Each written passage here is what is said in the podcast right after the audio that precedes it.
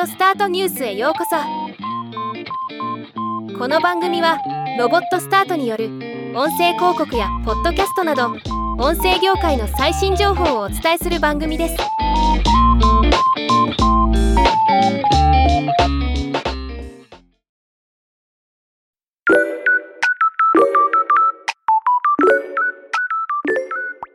AI 音声開発の声フォントと AI 画像生成開発のアイディアラボが共同で開発している。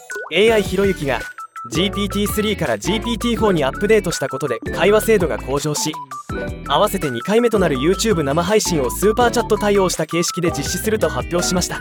今回はこのニュースを紹介していきます。今回のアップデートは自然言語処理に GPT-4 を搭載しただけでなく学習データを増加させたことでよりひろゆき氏らしさを向上させさらにパーカーを着た動画を実装。音声合成もより自然な発声ができるように精度を向上させたとのこと。2回目の YouTube 生配信は2023年4月13日18時より開始となります。なおスーパーチャットや切り抜き動画の収益はひろゆき氏にも還元されるそうです。これは注目の配信になりますね。見ないと。ではまた。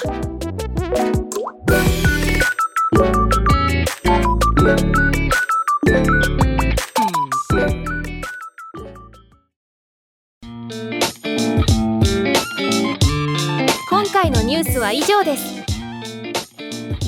もっと詳しい情報を知りたい場合「オーディオスタートニュース」で検索してみてください。ではまたお会いしましょう。